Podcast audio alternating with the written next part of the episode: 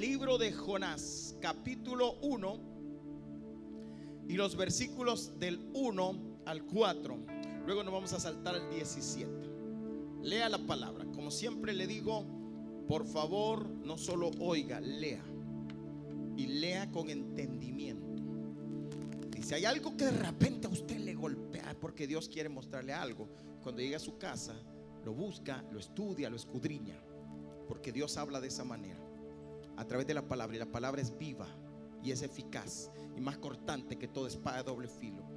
Dice la palabra del Señor. Vino palabra de Jehová a Jonás, hijo de Amitai, diciendo, levántate y ve a Nínive, aquella gran ciudad, y pregona contra ella, porque ha subido su maldad delante de mí.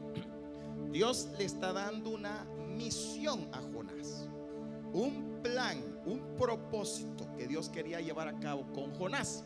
Viene Jonás, versículo 3, y dice, y Jonás se levantó para qué? Para huir de la presencia de Jehová a Tarsis y descendió a Jope y halló una nave que partía para Tarsis y pagando su pasaje entró en ella para irse con ellos a Tarsis. Lejos de dónde? De la presencia de Jehová. Pero, diga conmigo, pero Jehová hizo levantar un gran viento en el mar. Y hubo en el mar una tempestad tan grande que se pensó que se partiría la nave. Versículo 17. Pero Jehová tenía preparado un gran pez que tragase a Jonás. Y estuvo Jonás en el vientre del pez tres días tres noches. Padre, en el nombre de Jesús, gracias por esta palabra, gracias por tu, por tu unción. Gracias por tu revelación. Espíritu Santo, revela a cada mente y a cada corazón tu palabra. En el nombre de Jesús, amén y amén. Puede sentarse, por favor.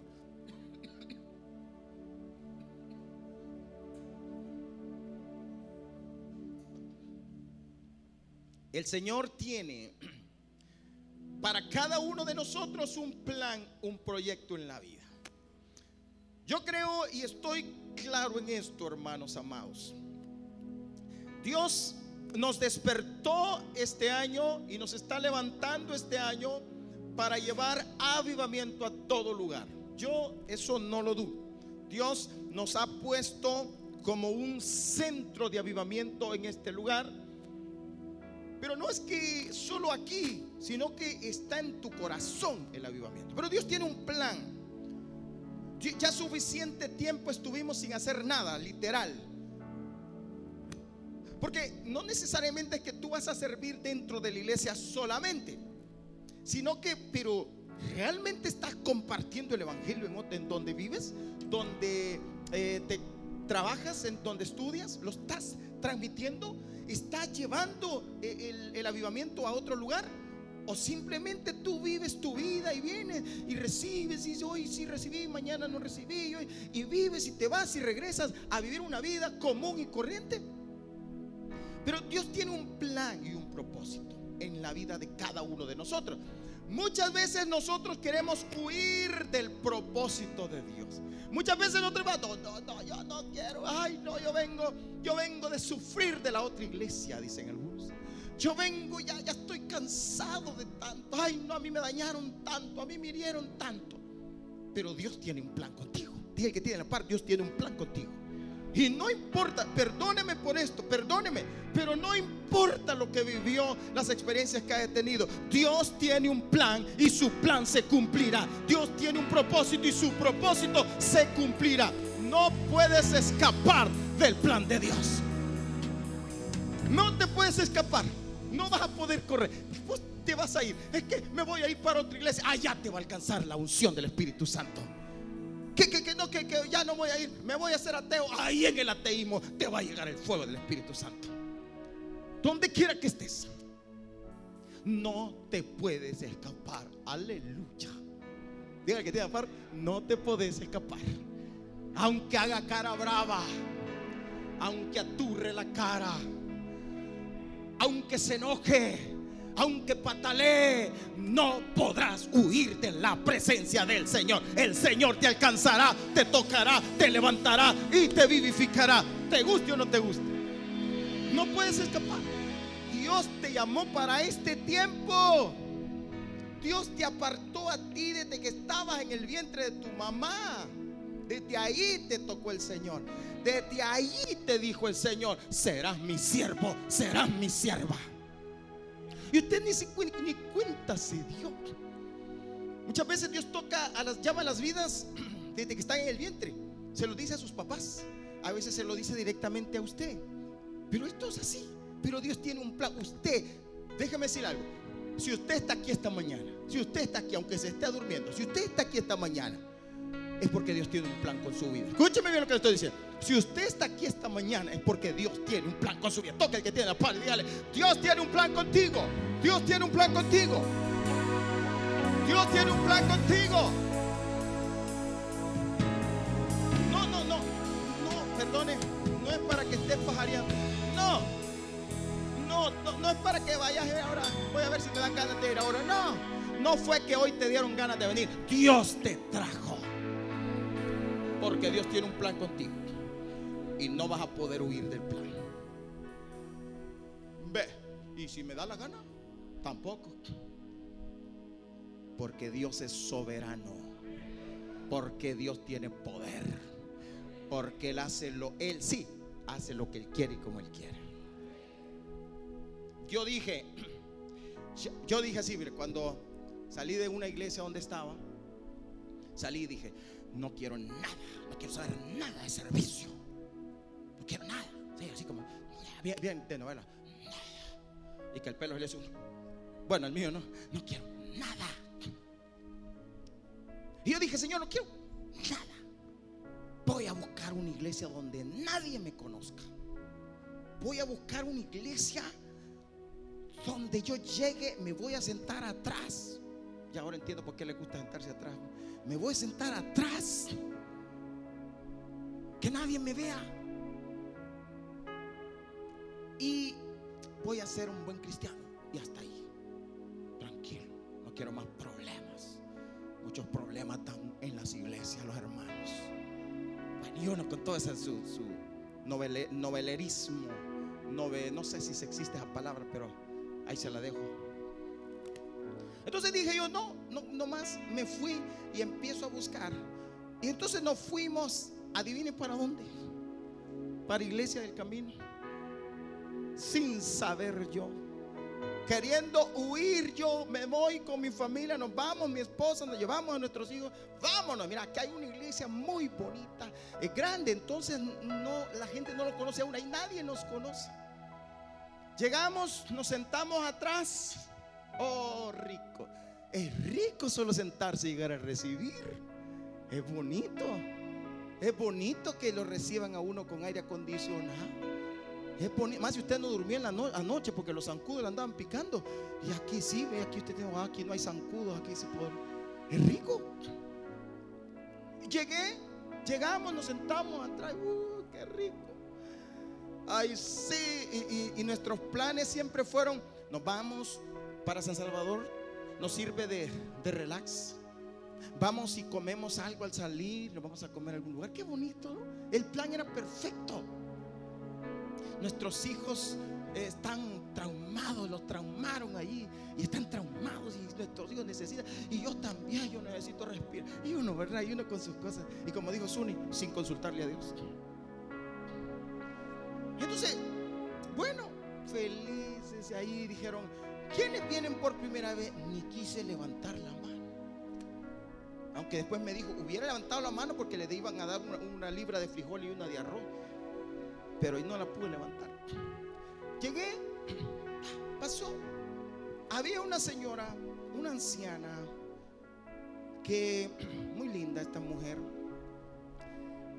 Un día me dice, llegamos nosotros y me dice, mire, me dijo, la que usted viene de Santana, me dijo, Ay, dijo, ya le llegaron con el chisme. Sí, sí, le dijo, ay, sí, mire, mire, aquí me dijo, y así, aquí me dijo, hemos estado orando por años pidiéndole al Señor un avivamiento, me dijo. Eso fue en el 2006. No, 2005, como el 2006. 2005, 2006. 2005 fue, 2005. Y me dijo, aquí hemos estado pidiendo un avivamiento, me dijo aquí, y hemos estado orando con el pastor, me dijo, por, por, la extensión de, de, la iglesia, me dijo, a Tolu, y hemos estado orando por Santa Ana, me dijo. Yo dije, ¿y? Me dijo, mir, mir, yo le hablé con el pastor, yo le voy a contar al pastor. Y dije, ya está, ya chambroso, pero bueno, solo me lo guardé. Luego, un día tuvimos la oportunidad de saludar al pastor, saludamos al pastor, el pastor no me dijo nada, él es muy prudente, él es un hombre de Dios. Pero otra vez esta señora, esta hermanita, ya habló con el pastor. Ya hablé con el pastor porque el pastor, es que estamos orando, mire, yo sé que Dios va a levantar algo en Santa Ana. Bueno, hermano, para no cansarlo, 2006 febrero del 2006 estábamos arrancando la obra de Iglesia del Camino Santa Ana.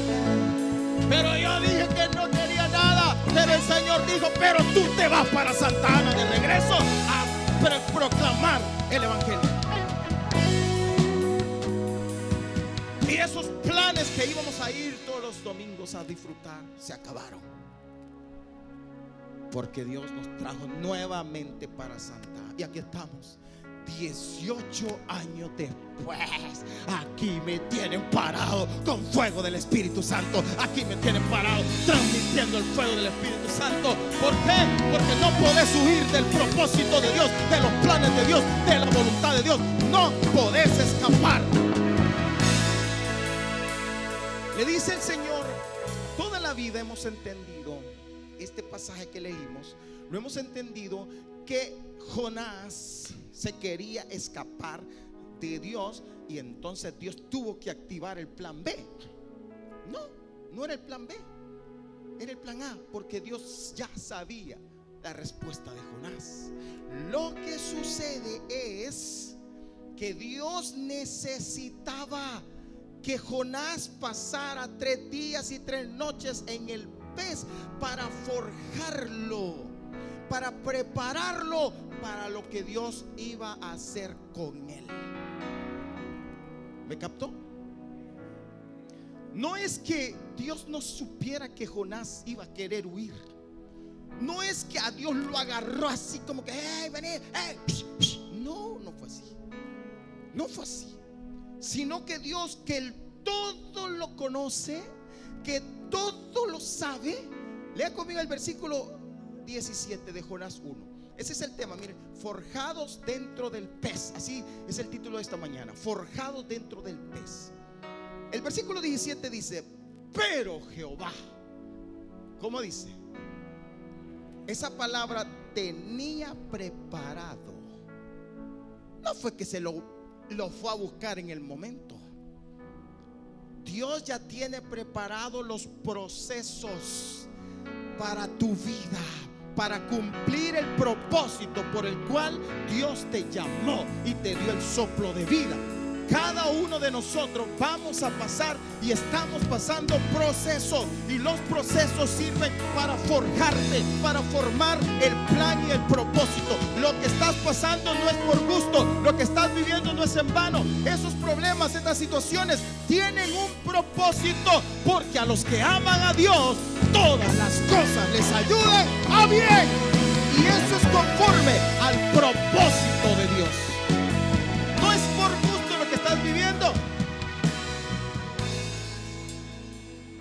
Ese problema que estás teniendo ahí en tu casa, ah, ese es el pez donde Dios te ha metido. Ese jefe, ay, ese es tu tiburón, digo, tu pez. Esa situación económica es tu pez. Pero el día que tiene la par solo van a ser tres días y tres noches.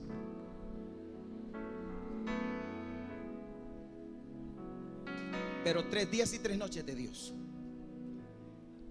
Que para el Señor un día es como mil años y mil años como un día.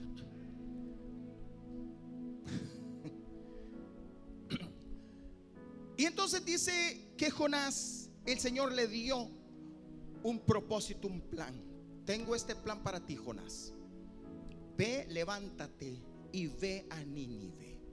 A mí me llama mucho la atención en la palabra que utiliza, levántate. Me da a entender que Jonás estaba un momento de stand-by, en un momento de comodidad, en un momento de aquellos que decimos, ay no, yo ya vengo de sufrir tanto y no quiero volver a sufrir, ya no quiero pasar otra, no, ay es que yo le tengo miedo a los pastores, no es que yo, más a los gritones, y es que yo no quiero nada, y es que mira a mí me hicieron daño, y yo todo eso y de repente dice, no, no quiero nada, y uno se, se aísla. Entonces uno cree que está bien. Pero entonces viene el Señor y dice, Jonás, levántate. ¿Sabes lo que te está diciendo a ti el Señor esta, esta mañana? Levántate. Dile que tiene la par. Dios te dice, levántate. Ayúdeme a profetizar, por favor. No, pero en serio, dígaselo, porque usted no le está diciendo. Dígale que tiene la par. Dios dice, levántate. Dios dice, levántate. Dios está diciendo, levántate. Ya suficiente tiempo has estado ahí tranquilo. Ahora dice el Señor, levántate y resplandece porque ha llegado ya tu luz. Y la gloria de Jehová ha nacido sobre ti. Y la gloria de Jehová es sobre ti esta mañana. La gloria de Dios está ahí. Levántate y resplandece. Levántate pueblo del Señor. Resplandece. Ya no ¿Sabe cómo le dijeron a Jonás cuando se fue a huir, se metió al barco? Dormilón.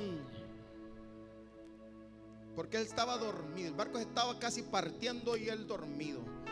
Y le llega a decir el, el encargado del barco, levántate dormilón, le dice. Pero ya el Señor le había dicho, levántate. A veces estamos así, dormidos. Vamos a huir, nos vamos para otro lado y nos vamos a dormir al otro lado y nos vamos para otro y nos va, donde quiera que te vas a dormir. Porque no se trata de cambiar, se trata de entender el proyecto de Dios. Dios tiene un plan. Levántate. Levántate, pueblo del Señor. Es tiempo de despertar. Levántate y ve a Nínive, aquella gran ciudad, y pregona contra ella porque ha subido su maldad delante de mí. Dios quería traer un avivamiento a Nínive. Dios quería traer un despertar a Nínive y quería usar a Jonás. Pero Jonás estaba dormido. Entonces para que Jonás despertara, él había preparado un gran pez. Para que Jonás despertara y para que Jonás fuera capacitado para llevar avivamiento a una nación, necesitaba tres días y tres noches en un gran pez. Versículo 3, y Jonás hizo algo. Sí se levantó, pero no para obedecer, sino para qué? Para huir de la presencia de Jehová. No quiero nada. Ya dije que no quiero. Hey, hey, vas a servir. No quiero. Hey, dicen que todavía te dan hoy chance. No quiero. Hey, hey, vas a hacer tal. No, no quiero. Mira, dice el pastor que quiere. Hey, no se le va a ocurrir hablar conmigo. Mira, qué tal. No quiero. Y se cierra.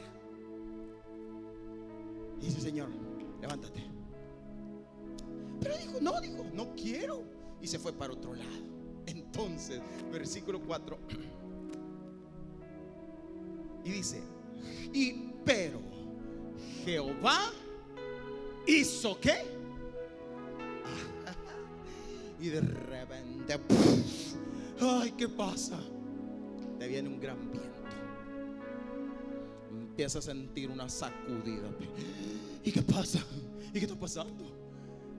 Porque Dios tiene un plan contigo y lo va a cumplir. Así que, Romanos 8:28, quiero que lea conmigo la NTV. Y sabemos que Dios hace... Ahora, la palabra todas las cosas, eh, si usted la encierra en una sola, es proceso. Que los procesos. Sabemos que los que aman a Dios, todas las cosas cooperan para el bien de los que lo aman y son llamados según el propósito que Él tiene para ellos. Dios tiene un propósito y eso es lo primero que quiero que veamos. Dios tiene un propósito contigo y lo va a cumplir. Dios tiene un propósito contigo y lo va a cumplir. Dile que tiene la par. Dios tiene un propósito contigo y lo va a cumplir. Te guste o no te guste, Dios lo va a cumplir.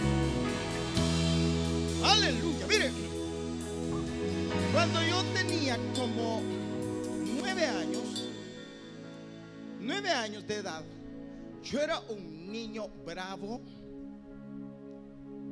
berrinchudo, malcriado, de todo lo que te pueda creer. Solo dos. Así salgo a otro. Entonces Dios usó a una mujer. Salud. Reprendemos ese virus en el nombre de Jesús. Dios usó una mujer y llegó, oró por, por nosotros y dijo, vas a ser un pastor. Serás un pastor. Y Dios te va a levantar y te va a usar grandemente. Nueve años. ¿Y sabe qué hice yo?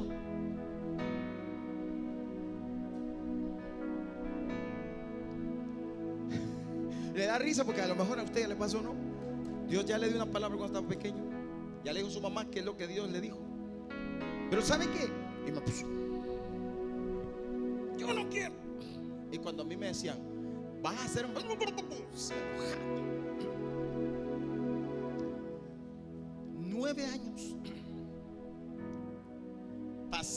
años. Yo me convertí hasta que tenía los 24 años. Fíjese, 24 años me convertí a Cristo. Pero tampoco, ni señas. Pero Dios tenía un plan. Y aunque yo me le quise ir por acá, me le quise ir por allá, yo sentía mi vida, la sentía que era como que, porque a mí no me salen las cosas como yo quiero. Porque Dios, yo me quería por allá, me agarraba así, venga para acá, papito aquí, y yo ahora, venga para acá, aquí. Y Dios comenzó a obrar. Hasta que dijo, ahora. Pero antes de eso, me metió en el pez tres días y tres noches. Salmo 138, versículo 8 dice lo siguiente. Jehová, ¿qué dice hermano? Léalo por favor. Jehová cumplirá su propósito en quién? En. Hágale así, en mí. Jehová cumplirá su propósito en mí. Tu misericordia, Jehová, es para siempre. No desampares la obra de tus manos. Jehová cumplirá su propósito en mí. La NTV dice, el Señor llevará a cabo los planes que tiene para mi vida. Pues su fiel amor, oh, oh Señor, permanece para siempre. No me abandones porque tú me creaste. Llevará a cabo los planes que tiene para mi vida. Él lo hará, te guste o no te guste. Pero para cumplirlo, su propósito, Él usa los procesos. Él ya tiene preparado el pez. Él ya tiene listo eso. No te asustes de lo que estás viviendo porque es parte del pez. No te alarmes por esa situación. Y, mejor no te resistas. Adentro del pez, decirle Dios, ten misericordia de mí. Dijo, dijo Jonás dentro del pez. Para, para aquellos que quieren estudiarlo, después lean el capítulo 2 de Jonás. Es la oración que hace dentro del pez. Y él dijo, cumpliré mis votos a Jehová. Haré lo que el Señor diga. Iré a donde el Señor diga. Adentro del pez. Donde, imagínense todo lo que le metía allá adentro. Es feo estar adentro del pez, pero Dios tiene un propósito. Y después ese pez te va a expulsar cuando se llegue el tiempo. Ahora, número dos, ¿qué produce el proceso en nosotros? ¿Para qué es necesario este proceso? Hay tres cosas que quiero que veamos ahí. Número uno, el proceso te produce un aumento de fe. Cuando estás en los en el eso es lo que estamos viviendo como iglesia en El Salvador. Muy poca fe. Nos hemos acostumbrado a una vida muy natural, una vida evangélica muy natural, sin ver lo sobrenatural. Y estamos viviendo así incluso cuando usted mira algo sobrenatural, lo rechaza. Porque su mente está tan acostumbrada a lo natural que rechaza lo sobrenatural, que rechaza el poder de Dios, que rechaza el fuego del Espíritu. Que esa cosa no me gusta. Pues está rechazando el poder porque estamos muy acostumbrados a lo natural. Entonces, ¿qué necesitamos? El pez. El pez. ¿Para qué necesitamos el pez? Para que Dios produzca un aumento de fe. Porque en el proceso tu fe va a subir. Tu fe va a ser incrementada. Lucas capítulo 8, versículo 43.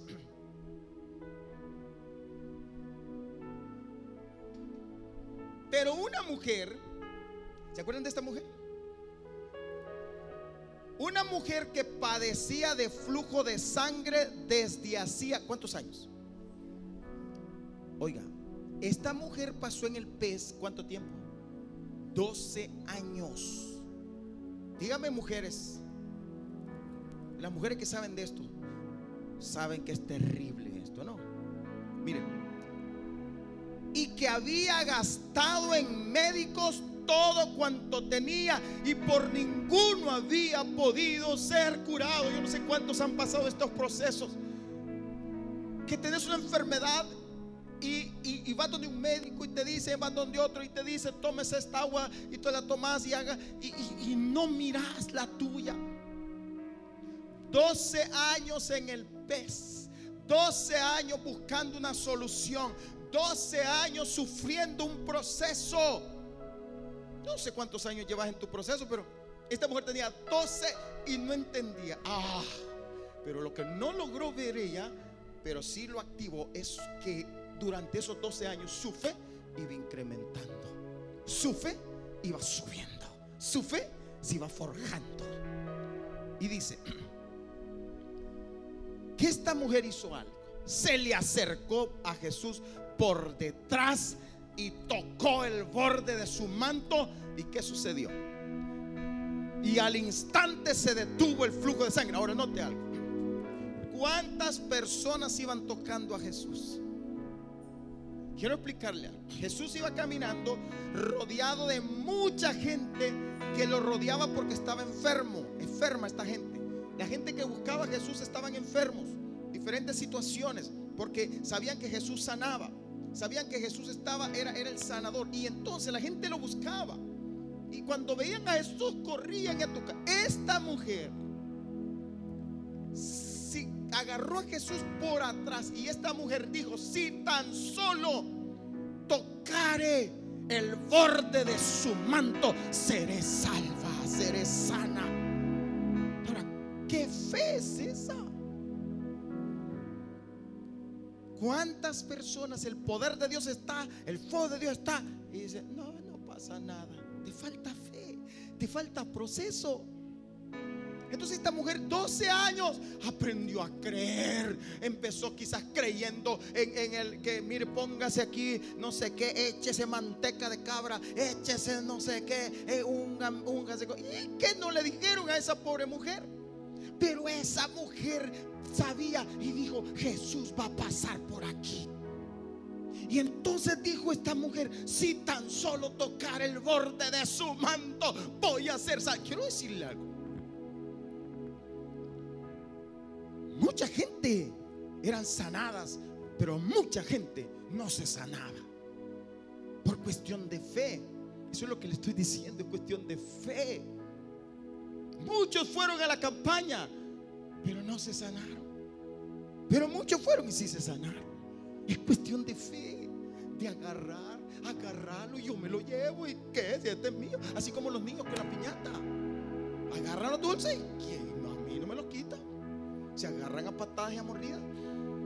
Y dice, versículo 45, entonces Jesús dijo, ¿quién es el que me ha tocado? Oiga, oiga. Y negando todo, dijo Pedro, y, los que estaban con él, maestro, la multitud te aprieta y te oprime y dices, ¿quién es el que me ha tocado? Pero Jesús dijo, alguien me ha tocado porque yo he conocido que ha salido poder de mí. ¿Quién es aquel que es aquel que hace que salga poder de Dios? Que exige y dice, sáname Señor, te toco y tú me sanas. ¡Wow! Esa es una fe probada. Esa es una fe tres días y tres noches en el pez. No, esa fe no es así nomás. Esa fe que solo uno es sanado en medio de un movimiento de sanidad. Wow, eso es fe. Pero ¿dónde se produjo esa fe? En el pez, tres días y tres noches. Y entonces, versículo 47 dice, entonces cuando la mujer vio que no había quedado oculta, vino temblando. Fíjense que no necesitaba, ni siquiera esperó que Jesús se diera la vuelta y ah, sí, sí, sí, fuiste sana. No, ella sabía que con solo tocarlo y ¡pum! se le detuvo el flujo de sangre. Y dice, entonces cuando la mujer vio que no había quedado oculta, vino temblando y postrándose a sus pies le declaró delante de todo el pueblo por qué causa le había tocado y cómo al instante había sido sanada. Y él le dijo, hija, tu fe te ha salvado. Vete en paz. Tu fe te ha salvado. ¿Cuántos, cuántos necesitamos tener esa fe para que seamos salvados, sanados? Fe. ¿Dónde? En el proceso. Ya no reniegues del proceso. Dale gracias a Dios por el proceso. Y cree, cree. Y cuando estás en el proceso, yo te aseguro que cuando de aquí se diga vamos a orar por sanidad, tú vas a ser sanado. Porque vas a arrebatar y vas a hacer que poder fluya de lo alto. Tú no vas a necesitar cantos, tú no vas a necesitar nada. Tú crees y el Señor va a sanar ahora. Solo cree y verás el poder de Dios. Mateo 15, hay otra persona, otro ejemplo, Mateo 15, 21. Saliendo Jesús de ahí, se fue a la región de Tiro y de Sidón. Y es aquí una mujer cananea. Esta mujer ni cristiana era, pues, era judía. Una mujer cananea que había salido de aquella región clamaba diciendo, Señor, sabía que Jesús estaba por ahí. Señor, hijo de David, ten misericordia de mí. Y mira el problema de esta mujer. Mi hija es gravemente atormentada por un demonio. Wow. Tener una hija endemoniada por saber por cuánto tiempo. Verla, la viste crecer, la tuviste en tus brazos y ahora la ves haciendo cosas raras, siendo atormentada. Tú no quieres que eso pase. Ese es tu pez. Tus problemas, una situación económica, un problema de trabajo, un problema de salud, un problema familiar, un problema en matrimonio. Ese es tu pez. Y dice, pero Jesús, versículo 23, pero Jesús no le respondió palabra. Mire, no le dijo nada. Entonces acercándose a sus discípulos le rogaron diciendo, despídela pues voz tras nosotros. Esta mujer quiere, si no es judía, apártate. Imagínate qué feo eso. Horrible. Que tú digas, yo quiero entrar porque quiero ser salvo. Aquí ya no hay espacio. La gente dice, ah, me voy, se las perdió el Señor. No, te las perdiste tú. Pero esta mujer clamaba y decía, yo quiero pero Jesús no le respondió palabra. Entonces acercando a sus discípulos le rogaron diciendo, despídela, pues da voces tras nosotros. Él respondiendo dijo, no soy enviado sino a las ovejas perdidas de la casa de Israel. Le digo, no, no, no, no. He venido para los israelitas, no para los cananeos. Versículo 25. Entonces ella vino y se postró ante él diciendo, Señor, socórreme. Señor, ten misericordia de mí. Y Respondiendo él dijo, no está bien tomar el pan de los hijos y echarlo a los perrillos, porque así conocían perrillos a los gentiles, a los que no eran judíos. Versículo 27. Y ella dijo, sí Señor, pero aún los perrillos comen de las migajas que caen de la mesa de sus amos. No me voy a ir de aquí si tú no me sanas. No me voy aquí sin mi milagro. No me voy de aquí sin la bendición. No me voy de aquí sin la provisión. Dios es mi sanador. Él me ayuda. Él me socorre. Yo lo agarro y no lo suelto. Eso es fe. Eso es fe formada en el proceso. Ahora, versículo 28. Entonces respondiendo Jesús dijo, oh mujer, ¿cómo le dijo? grande. Pero a los discípulos le decía cada rato, ustedes tienen poca fe. Su fe es muy poca, les decía cada rato. Hombres de poca fe. Pero esta mujer le dijo, oh mujer, grande es tu fe. Hágase contigo como quieres. Y su hija fue sanada desde aquella hora. Aleluya. ¿Cuántos quieren de esa fe? Entonces, dale gracias a Dios por el pez que estás pasando. Segundo, ¿Qué produce? Estamos viendo lo que produce el pez, el proceso. También produce humildad y obediencia. Humildad. ¿Sabes? hay algo que yo he estado entendiendo y comprendiendo. Dios no comparte su gloria con nadie. Y para que Dios te pueda usar como Él quiere usarte, necesitas aprender obediencia y ser humilde.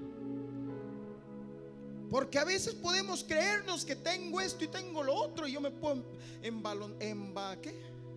Embalando, ¿qué? Emban, ah, eso, cabrón. A saber cómo dice por eso. Yo pues, se me suben los humos a la cabeza. Aquí está el poderoso, aquí está el... Quiero contarle un testimonio. El día lunes en el, en el, en el evento que tuvimos, el lunes, cuando el, pastor, el pastor Rodríguez, los pastores oraron por sanidad y empezó a, recibir sanidad, comenzaron a, a, pasar los que estaban, habían sido sanados. De repente el pastor dijo una palabra. Eso, eso se llama palabra de ciencia. Existe la palabra de ciencia. Y hay, que, hay que aprender en esto. La palabra de ciencia es cuando Dios da una palabra para alguien específico y ese, ese alguien está por ahí. El, el, que está dando la palabra puede ser que no conozca el nombre, o puede ser que Dios se lo revele, o puede ser que Dios lo dé así más generalizado. Eso es palabra de ciencia. Esos son parte de los dones del Espíritu Santo y están vivos y son reales.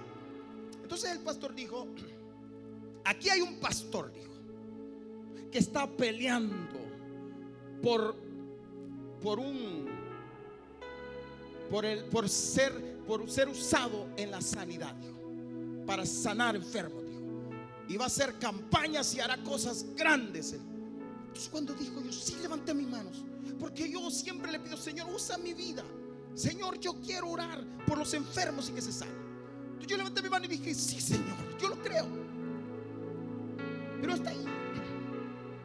De repente pasó otro pastor, lo llevaron a la plataforma y oraron por él. Y le, dijeron al pastor Rodríguez, él es el pastor, le dijeron que, usted dijo que estaba orando por...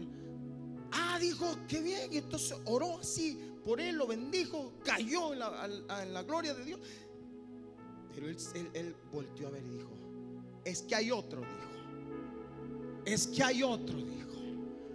Y señaló así. Ahí está, dijo, y me señaló a mí. Y yo dije, sí, sí, sí, Señor, yo soy yo. Levanté mis manos. Y creí y dije, sí. Y fui y me dijo, no venga, ahí reciba la unción. Y pum, ahí recibí la unción. Pero Dios ya me había tenido por más de tres días y tres noches en un pez, preparándome, enseñándome algo. Cuando estuve en Colombia, hubo una palabra que a mí me quedó marcada de uno de los pastores que compartieron, el pastor Motón, pues el apellido algo así, que él es africano. Él decía, cuídense. Él tenía una voz así fuerte, guárdense de tres cosas, dijo. Uno, la elevación. Cuídense. Como diciendo que no se les suban los humos a la cabeza. Ahora que ya te vas a traer el súper que Lejos de eso, tenés que estar bien ubicado ante los pies de Cristo. Dos, cuídate de querer fama, de que lo que busques es fama, que te conozcan, que seas reconocido. Ya veo mi nombre sonando. Cuídate de eso, porque Dios no comparte su gloria con nadie. Y cuídate de la carne, cuídate. Porque Dios no obra en medio del pecado. Eso me ha venido remachando en mi corazón. Y yo le dije, Señor, aquí está. yo sé y lo creo. Déjeme decirle que lo creo.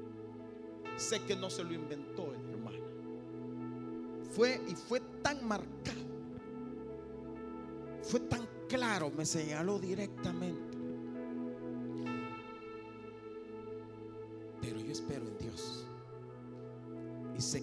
Su momento va a hacer lo que tenga que hacer. Yo voy a hacer lo que yo, Él quiera que yo haga. Pero tengo que entender, aprender humildad y obediencia.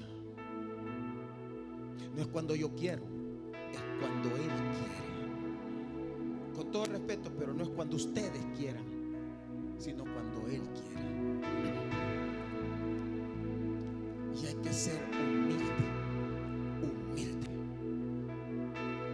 Hebreos capítulo 5, versículo 7, y este es mi ejemplo, a seguir. En los días de su vida mortal, estamos leyendo la NBI, en los días de su vida mortal, Jesús ofreció oraciones y súplicas con fuerte clamor y lágrimas al que podía salvarlo de la muerte y fue escuchado por su reverente ¿qué? sumisión, aunque era hijo, mediante pez, mediante el proceso, mediante el sufrimiento, aprendió a obedecer y consumada su perfección, llegó a ser autor de salvación eterna para todos los que le obedecen. Y Dios lo nombró sumo sacerdote según el orden de Melquisedec. Jesús mismo se aprendió en el proceso la obediencia, a estar sujeto, a estar sujeto, a ser obediente, a ser Déjese guiar por el Espíritu. Seamos obedientes a nuestras autoridades. Seamos obedientes a lo que Dios está mostrando. Seamos obedientes al mover del Espíritu. No hagamos lo que todos quieren o lo que yo quiero. Hay que ser obediente, pero también hay que ser humilde Filipenses 2.5 dice, haya pues en vosotros este sentir que hubo también en Cristo Jesús, el cual siendo en forma de Dios no estimó el ser igual a Dios como cosa que aferrarse, sino que se despojó a sí mismo, tomando forma de siervo, hecho semejante a los hombres, y estando en la condición de hombre que hizo, se humilló a sí mismo, haciéndose obediente hasta la muerte y muerte de cruz. Por lo cual, y esto es lo precioso, Dios también lo exaltó hasta lo sumo y le dio un nombre que es sobre todo nombre para que en el nombre de Jesús se doble toda rodilla de los que están en los cielos y en la tierra y debajo de la tierra y toda lengua confiese que Jesucristo es el Señor para gloria de Dios Padre. Aleluya. Dios exaltó hasta lo sumo, pero él subió y fue obediente. Y tercero, ya, estoy cerrando. Produce carácter probado. El. Necesitamos una transformación en el carácter para ser usados por Dios, para cumplir el propósito. Y eso solo lo viene, va a suceder en el proceso dentro del pez. Romanos 5.3 en la versión NTV dice, también nos alegramos al enfrentar pruebas y dificultades, porque sabemos que nos ayudan a desarrollar resistencia. Y la resistencia desarrolla firmeza de carácter y el carácter fortalece nuestra esperanza segura de salvación. Carácter ese carácter, aprender a decir sí y a decir no, aprender a ser humilde, sumiso, carácter. Ya, ya, lo último, ya. Si, si me vienen los músicos, por favor. ¿Se acuerdan de Moisés? ¿Cuántos conocen la historia de Moisés? ¿Se acuerdan que Moisés tenía un llamado, un plan, un propósito?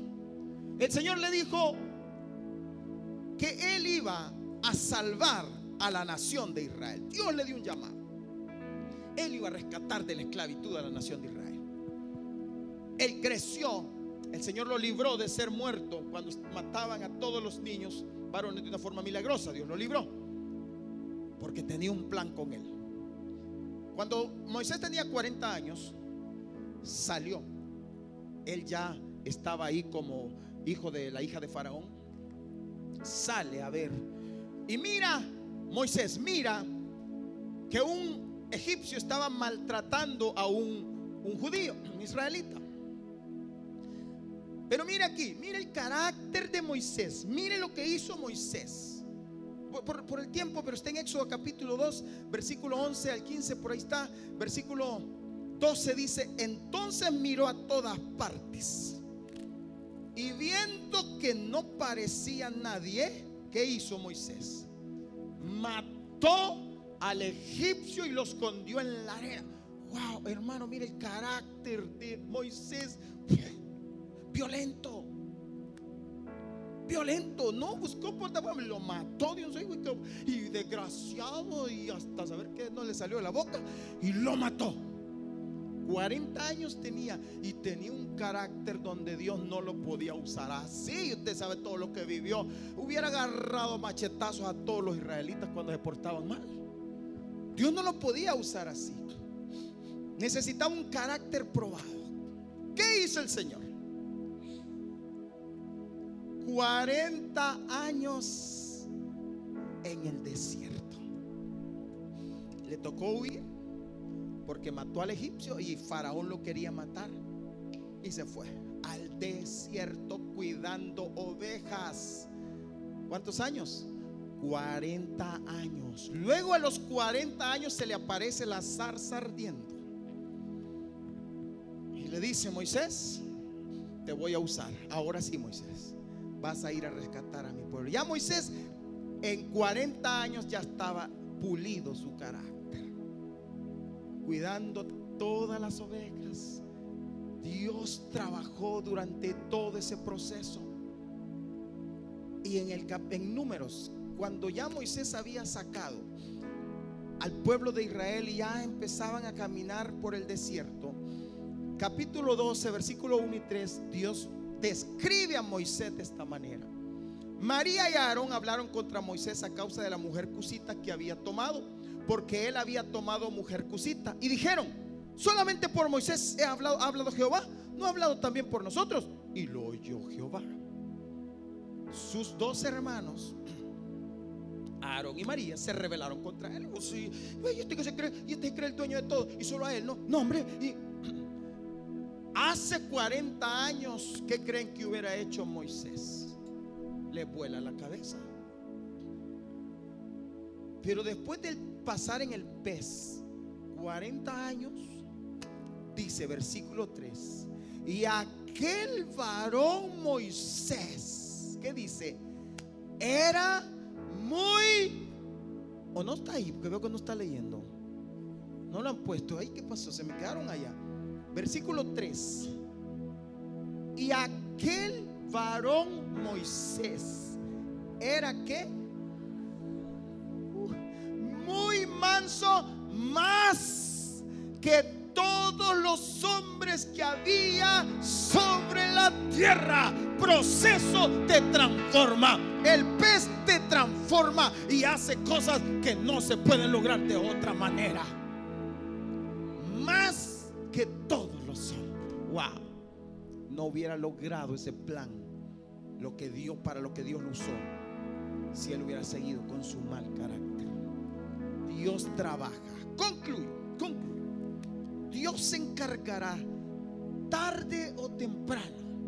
Ayúdeme atrás, no se me quede. Dios se encargará que tarde o temprano y a través de los procesos entremos en el propósito de Él para nuestras vidas. Lea conmigo eso, por favor. Diga conmigo. Dios, léalo, léalo.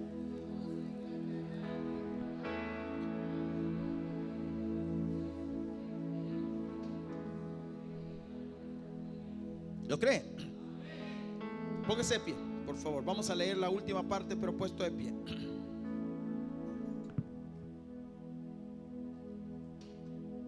Capítulo 3 de Jonás, versículo 1. Jonás va, huye. Dios había preparado un pez. Lo expulsa el pez. Regresa. Viene aquí nuevamente una segunda oportunidad. Versículo 1, Jonás capítulo 3, versículo 1. Vino palabra de Jehová, como dice ahí, por segunda vez a Jonás diciendo, se cumple sí o, sí se cumple la voluntad de Dios. Levántate y ve a Nínive, como, como diciendo, volvamos a empezar levántate y ve a Nínive, aquella gran ciudad, y proclama en ella el mensaje que yo te diré. Versículo 3, y se levantó Jonás y fue a Nínive conforme a la palabra de Jehová, porque Dios había tratado tres días y tres noches dentro del pez, y entonces las cosas cambian. Ahora, Si tú no haces caso adentro del pez, te va a tragar otro. Porque hay subprocesos. Dios no se va a cansar. Y si tú no haces caso, Dios va a usar a tu nueva generación. Ya no lo harás tú, ahora lo va a hacer la nueva generación. Y si no hacen caso a la nueva generación, Dios le pasa, pero Dios va a cumplir su propósito. Estamos en tiempos de un despertar en Iglesia del Camino Santa Ana y en El Salvador. Y es tiempo de llevar el avivamiento a todo lugar. Es tiempo de trabajar con nuestras manos. Es tiempo de ser usados por el Señor. Y que donde quiera que estemos, en la clínica Suni, donde quiera que estemos, en el lugar de trabajo, transmitamos que Dios tiene un fuego para El Salvador. Y Dios va a hacer arder esta nación. Usted sabe que la gente se debate, pero todos los políticos, toda la gente estudiosa se debate cómo es ¿Qué ha pasado en El Salvador? ¿Cómo es que fue posible erradicar casi de la noche a la mañana el problema de, la violencia? La gente se debate. Los políticos creen que hay un engaño. Y los políticos dicen una cosa y otros dicen otra. Y otros aquí. Y, los, y hay otros eh, internacionales. No, no, es así es lo que pasa. Y quieren encontrarle una fórmula. Pero no hay fórmula. Es que aquí Dios está tomando el control de esta nación. Es que aquí Dios dijo, yo voy a sanar la tierra. Si mi pueblo se humillare y orare se apartaren de sus malos caminos, yo iré desde los cielos y sanaré su tierra. Y Dios está obrando aquí. Y la gente sin entendimiento quiere darle la gloria a alguien. Pero la gloria solo es del Señor. Por más de 10 años estuvimos orando por la paz en El Salvador. Por más de 10 años. Proyecto No Matarás, proyecto Tres Días Tomando Dominación y diferentes proyectos de oración, clamor y oración por los aires, en el mar, en la tierra, en los lugares de gobierno. Y entonces Dios comienza, aleluya, Dios comienza a hacer cosas grandes. Y así será. Veremos ese avivamiento. Pero tú no te le niegues al Señor. Porque Dios te va a usar a ti. Dios nos va a usar a todos. A todos. Pero no te niegues. Porque entonces, mira, versículo 3, y, levantó Jonás y fue a Nínive conforme a la palabra de Jehová. Y era Nínive ciudad grande en extremo de tres días de camino. Y comenzó Jonás a entrar por la ciudad camino de un día y predicaba diciendo, de aquí a 40 días Nínive será destruido y los hombres de Nínive, ¿qué pasó? Ahora, Nínive no era una ciudad judía, era de Siria. No, no, podemos decir, no, no eran cristianos. Pero cuando Dios quiere levantar una nación y traer un despertar a la nación, no hay quien se le oponga. Y Dios quería usar a Jonás y usó a Jonás. Pero Señor, Jonás no quiso. ¿Y por qué no usas a otro? Yo quiero usar a Jonás. Y Señor, pero hay otros muchos, pero yo te quiero usar a ti, dice el Señor. A ti, a ti, a ti, a cada uno de los que estamos aquí.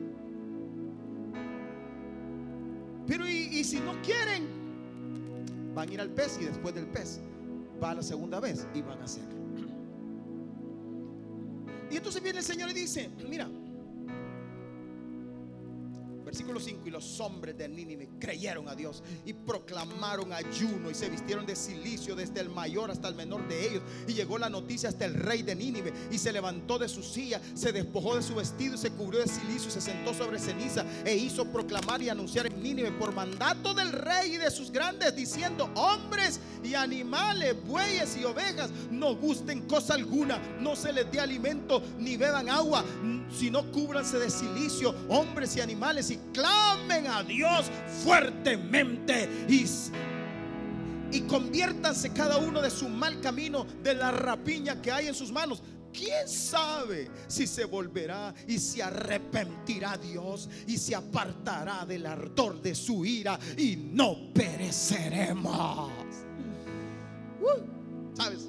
10 años, más de 10 años nos vestimos de silicio, ayunamos, oramos, clamamos al Dios vivo. Y el Señor dijo, no más violencia en la nación del Salvador. Y el Señor dijo, voy a traer mi paz al Salvador por más de 10 años. Aleluya. Y escucha, y ahora dice el Señor, hay un fuego que va a arder en el Salvador. Y el fuego ya lo trajo y lo puso en nosotros. Ahora nosotros lo vamos a llevar a todo lugar. Entonces, ¿sabes qué? ¿Qué pasó en Nínive? Hubo el resultado. Hubo avivamiento en toda la nación. Hubo avivamiento. La, la ciudad de Nínive fue avivada. Vino un fuego sobre ella y se trajo arrepentimiento, trajo conversiones, trajo la gente se apartó de sus malos caminos, la gente comenzó a buscar a Dios, la gente comenzó a creerle a Dios. Eso es lo que Dios va a hacer en El Salvador. La gente va a comenzar a arrepentirse de sus pecados, la gente va a comenzar a decir, yo necesito buscar a Dios, la gente va a comenzar a buscarte a ti porque dice, tú eres cristiano, yo necesito de Dios, enséñame cómo se hace eso, quiero saber lo que es eso, porque el avivamiento nadie lo va a detener, porque Dios ya dijo y aún así lo hará. Dios lo hará, Dios lo hará. Aleluya. Dios lo hará. Amén. Levanta tus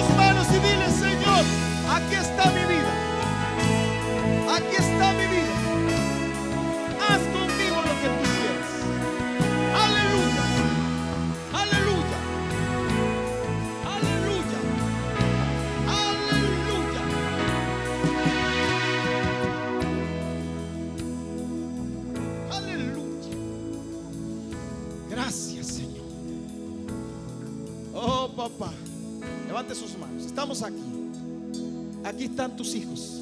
Aquí está tu iglesia. Hemos sido testigos del fuego que tú has traído al Salvador. Hemos sido testigos de este mover poderoso. Estamos experimentando dentro de nosotros un cambio. No lo podemos negar. Algo está pasando. Las cosas ya no son como antes porque el fuego de tu espíritu está transformando nuestras vidas. Pero Señor, no queremos ser como Jonás. No queremos ser como Jonás. Necesitamos, Señor, ir a donde tú quieras que vayamos. Esta mañana, Señor, queremos obedecer a tu voz. Úsanos, papá. Úsanos, papá. Úsanos como tú quieres. Úsanos en lo que tú quieras. Aquí estamos. Padre, quizá muchos de nosotros decimos, Señor, ¿pero qué me, qué me vas a usar? Yo no sé, yo no entiendo. Quiero decirte, mi hermano, estás en el proceso. Ahí estás en el pez, adentro del pez. No entiendes lo que está pasando. No comprendes por qué estás pasando esa situación. No entiendes, joven, por qué te están dando bola negra en el colegio. No entienden por qué tus amigos se apartan. No entiendes por qué se burlan de ti. No entiendes por qué te quedaste sin trabajo. No entiendes por qué tus finanzas ahora ya no están como antes. No entiendes por qué tu familia te está rechazando ahora. Ahora cuando más buscas a Dios, tu familia se aparta, te da la espalda. Tú no entiendes por qué, pero quiero decirte algo, y que estás dentro del pez, porque Dios ya tenía preparado un pez. Ese pez hará que tu fe incremente. Ese pez hará que tu carácter sea formado. Ese pez hará que tu vida produzca también humildad y obediencia. Entonces Dios dirá al pez, expúlsalo. Y podrás ir a donde Dios quiere. Ya no donde tú quieras, sino donde Dios quiera. Ahí estás ahorita. Y aunque tú no lo puedas ver, Dios está obrando y está haciendo una transformación. Dios está convirtiendo, transformando tu vida, transformando tu mente, transformando tu corazón, transformando tu espíritu. Dios está haciendo una obra poderosa, extraña. Voz de júbilo y de salvación hay en la tienda de los justos. La diestra de Jehová hace proezas. Y Dios hará hará cosas que tú no entiendes. Dios levantará tu vida y te llevará a lugares que tú no comprendes. Dios va a traer restauración a tu familia. Dios va a traer restauración a tus hijos. Dios va a traer restauración a tu cuerpo. Porque el tiempo del pez está por terminar, dice el Señor. Esos procesos están ya, ya por terminar. Aleluya.